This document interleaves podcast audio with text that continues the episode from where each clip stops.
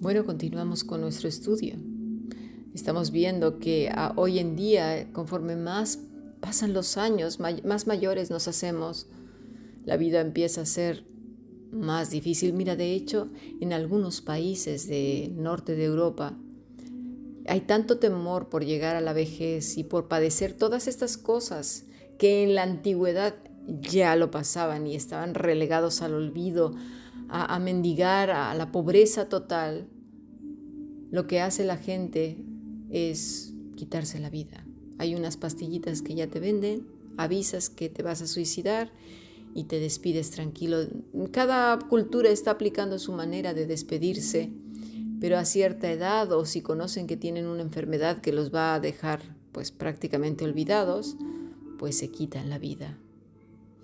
Aquellas personas obviamente que están hundidas en la soledad y que la vida pierde sentido o no tiene ningún sentido, pues mira, ahora ya se les da una opción, la opción de quitarse la vida. ¿Es esto lo que Dios quería?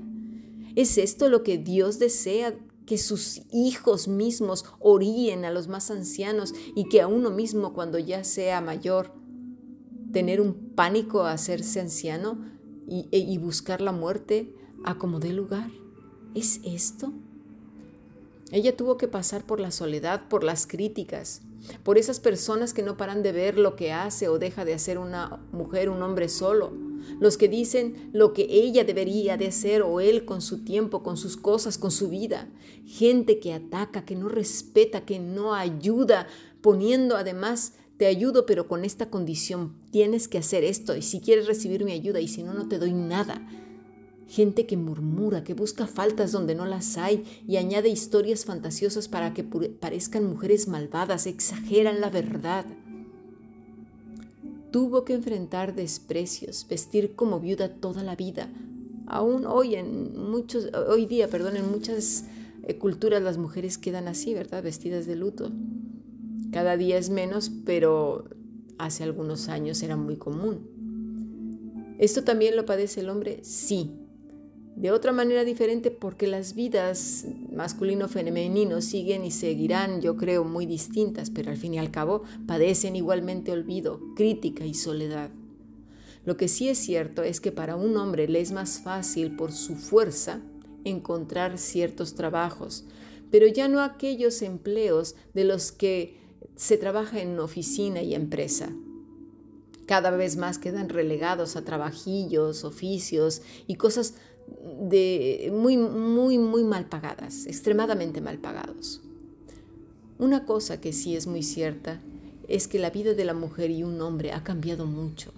Hoy un hombre una mujer de 60 años aún es joven y fuerte, en muchos países donde la calidad de vida es buena. Otro aspecto también es que muchas hombres y mujeres de esta edad se aferran tanto a la juventud que ya no se comportan, ni visten, ni actúan conforme a su edad, con cordura y concordancia. Y yo no digo que se vistan como los abuelitos o la abuelita de Caperucita Roja. No, sino con decencia, con sensatez, con respeto a su propio cuerpo y no con la locura de unos adolescentes psicodélicos. Los Viudos y viudas muchas veces se amargan y su gozo se ve hundido en un mal carácter, se vuelven criticones, metiches, juzgan también a las familias, no son discretos, discretas, mesurados, quieren mandar y que se hagan las cosas como ellos o ellas dicen. Por eso Pablo hace esta recomendación a Timoteo. En 1 Timoteo 5.3 vamos a leerlo. Honra a las viudas que en verdad lo son esto vamos a leerlo para uno y para otro porque los tiempos han cambiado. Así como ahora una mujer de 60 años realmente no es una anciana, ya la, edad se ha alargado más. De hecho, aquí en España, para poder recibir una pensión, tienes que ser mayor de 67 años. Eh, que sea justo no, esto no se va a tratar en este podcast porque no estoy hablando en cuanto a cuestiones de leyes, sino que las personas ya no se ven tan mayores porque hay la alimentación, la calidad de vida, muchas cosas han cambiado. ¿Sí? Pero lo que sí es verdad es que hombres y mujeres muy mayores quedan relegados en el olvido, la pobreza y, la soledad. Entonces, honra a las viudas, y esto que aplique a ambos, ¿eh? que en verdad lo son. Pero si alguna viuda tiene hijos o nietos, aprendan estos primero a ser piadosos para con su propia familia y a recompensar a sus padres, porque esto es lo bueno y agradable delante de Dios. Está hablando familias cristianas, hijos verdaderos de Dios. Hay mujeres que son viudas que tienen hijos, pero los estos no se hacen cargo de sus padres, no miran por ellos ni nada de nada y la iglesia no va a obligarlos. Afortunadamente en algunos países ya los gobiernos hasta pueden sancionar a este tipo de malos hijos. Mas la que en verdad es viuda y ha quedado sola, espera en Dios y es diligente en súplicas y oraciones día y noche. Fíjense, ¿eh? fíjense aquí qué hace una viuda. Mas la que en verdad es viuda ha quedado sola. Escucha, ¿eh? espera en Dios. Espera en Dios y es diligente en súplicas y oraciones, día y noche. Es una mujer de fe, de esperanza. Está hablando de mujeres robustas, no una condicionante, sino que esa es la calidad de la hija de Dios. Pero la que se entrega a los placeres viviendo está muerta.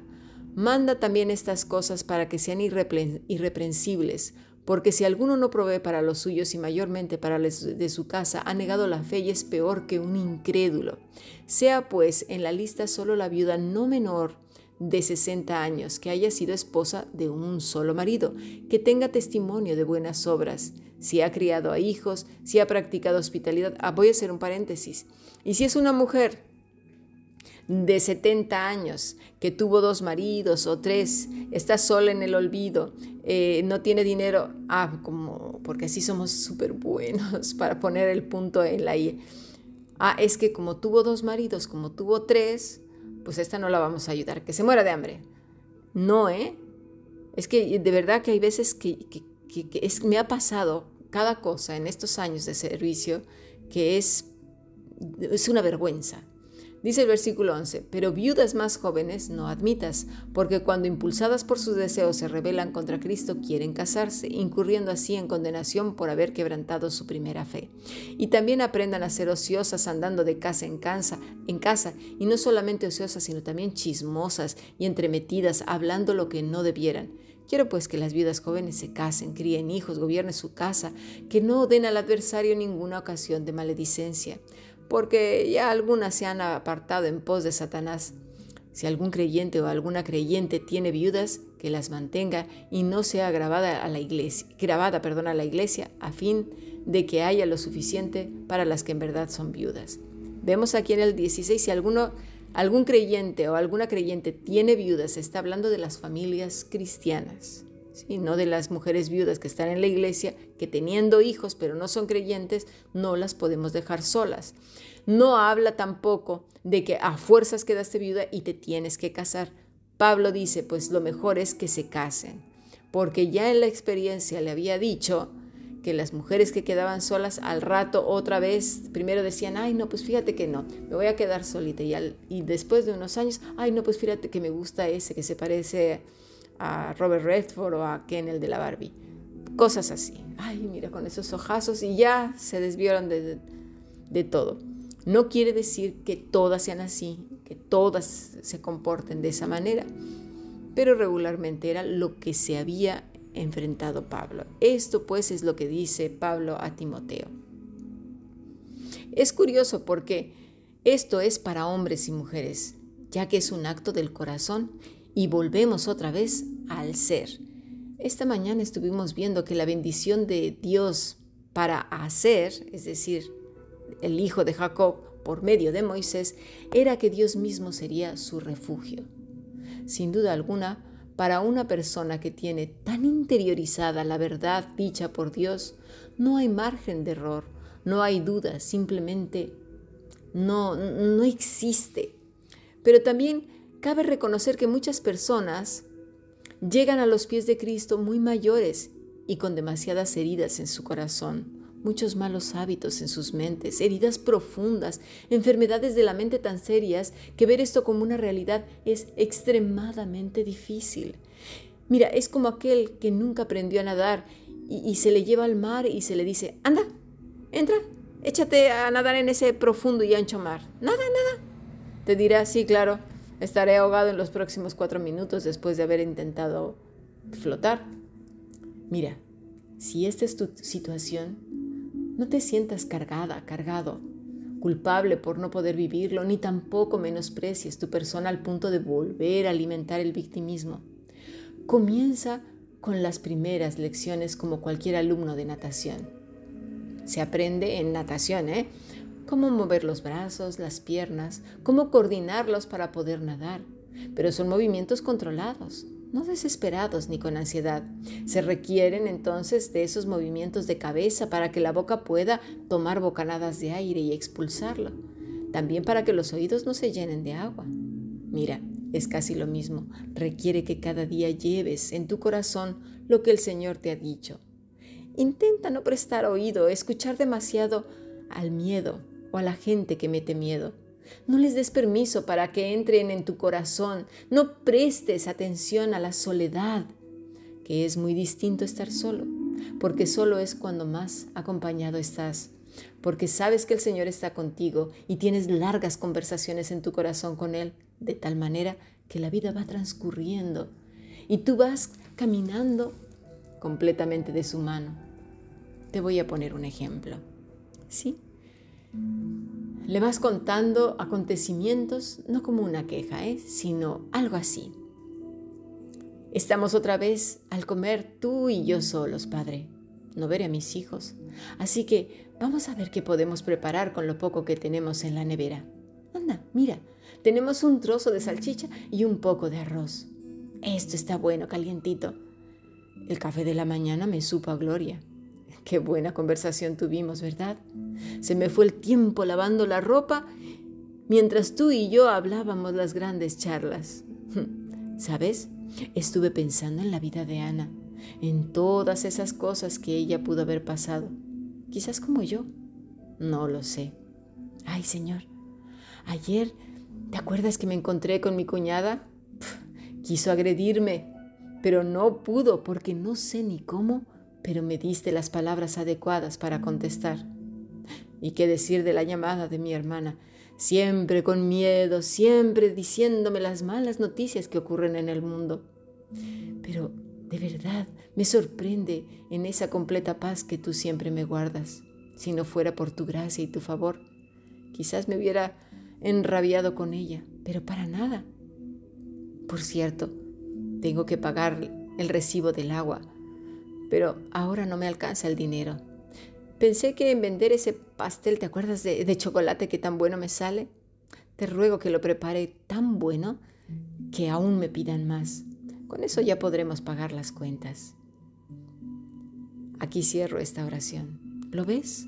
Poco a poco tu vida va siendo más y más cercana a Él, al punto que no querrás los brazos ni las migajas de nadie, porque tu Señor Solo tu Señor y tu Dios será absolutamente todo para ti.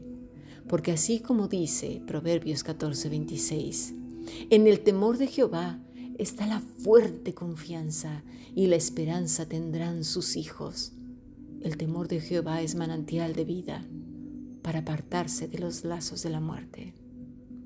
Que así sea en tu vida y en la mía. Aún hoy, en Navidad, no estarás sola.